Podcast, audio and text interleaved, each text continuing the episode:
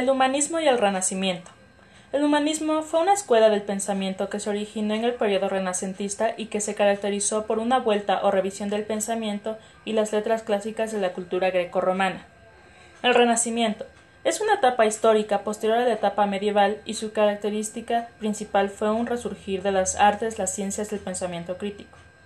En este sentido, se puede decir que el Renacimiento fue un periodo específico en la historia y el humanismo fue una corriente intelectual que nació en ese periodo. Ahora bien, vamos a entrar a fondo en cada uno de los temas. ¿Qué es el humanismo? El humanismo fue un movimiento intelectual surgido en el Renacimiento entre los siglos XV y XVI, que reivindicaba en el pensamiento racional propuesto en las antiguas civilizaciones griegas y romanas.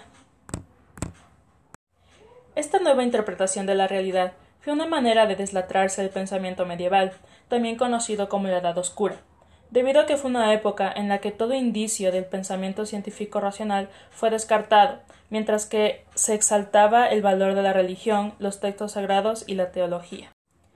El humanismo como escuela de pensamiento tiene las siguientes características. Mientras que en la época medieval se aseguraba que Dios era el epicentro desde el cual todo debía ser discutido, en el humanismo renacentista esta visión cambia y le da al ser humano un lugar protagónico como la nueva media de todas las cosas. Si bien el término humanismo fue creado a partir del siglo XIX para conceptualizar los cambios estéticos e intelectuales surgidos en el Renacimiento, fue en este periodo histórico en el que comenzó a utilizar la palabra humanista para referirse a quienes dominaban y enseñaban las letras y la cultura clásica. Algunos de los principales representantes de la escuela humanista fueron Cosme de Medici, fundador de la Academia Platónica Florentina, considerada cuna del humanismo, Nicolás Maquiavelo, el impulsor del autoritarismo monárquico, y Martín Lutero, el teólogo alemán responsable de la reforma protestante que generó la división definitiva en la Iglesia católica. Regreso a los clásicos. El humanismo promueve un rescate y revisión de la literatura, filosofía y saberes heredados de los griegos y los romanos, a quienes se consideran canones del pensamiento racional, las ciencias y las artes. Concepción antropocéntrica. En el humanismo, el hombre es quien pasa a ser el centro desde el cual parte todo el sistema de pensamiento, creencias y estética. Se valora la individualidad del ser humano y el uso de la razón para interpretar la realidad. Rechazo a los dogmas religiosos contrario a lo que ocurrió en el periodo medieval. En el Renacimiento se promovió el uso de la razón por encima de la religión. También se instituyó la tolerancia religiosa como un medio para garantizar la convivencia social. El neoplatonismo. La filosofía estoica, los mitos griegos y romanos tuvieron un papel fundamental en el pensamiento humanista. En ese sentido, vale descartar el aporte del teólogo holandés Erasmo de Rotterdam, quien, a pesar de mantenerse apegado al dogma católico, mantuvo siempre un criterio independiente que expresó en sus obras, especialmente en el elogio de la locura, en el que critica abiertamente la corrupción moral en el que se hallaba la Iglesia católica. ¿Qué es el Renacimiento? El Renacimiento fue un periodo histórico que abarca los siglos XV y XVI, en el cual se suscitaron grandes transformaciones estéticas, intelectuales, científicas y culturales, que marcaron el fin del oscurantismo, que prevaleció durante la Edad Media y a su vez fueron una transición hacia la Edad moderna. Durante el Renacimiento tuvo lugar el surgimiento de una escuela de pensamiento llamada humanismo, que tuvo una gran influencia en todos los ámbitos del saber. De esta forma, la vuelta a las grandes obras y pensadores griegos y romanos se vio reflejada en la pintura, las letras, las ciencias, la política, etc.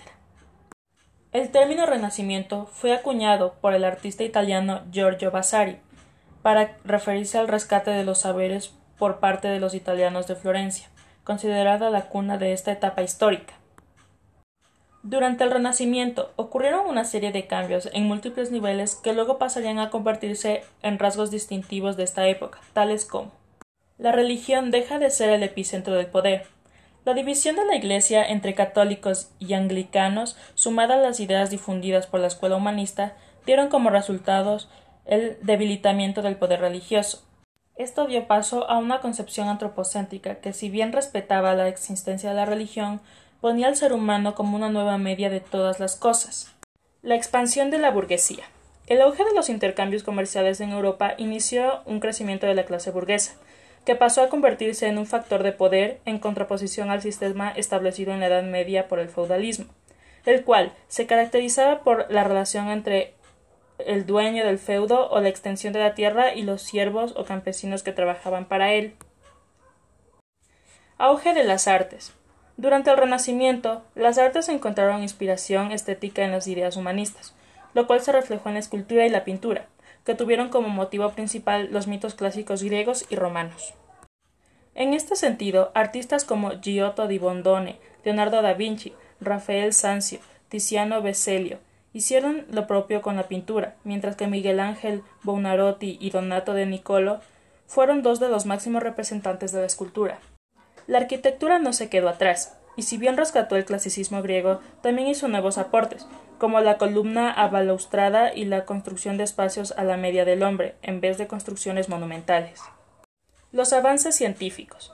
El renovado interés en el ser humano trajo consigo el estudio de la estructura física para una mejor comprensión de su funcionamiento. En 1543 fue publicado De Humanis Corporis Fabrica, un comprendido ilustrado sobre la anatomía humana del médico flamenco Andrés Basalio, considerada una de las obras más completas en su tipo. También hubo avances en astronomía, impulsada por Nicolás Copérnico y su teoría del movimiento de los planetas alrededor del Sol, y en las ciencias exactas gracias a Francis Bacon y su teoría del empirismo, o la evidencia científica como herramienta del conocimiento. Y esto fue un resumen del humanismo y el renacimiento. Este podcast fue realizado por Valeria Gonzalón de segundo de bachillerato E.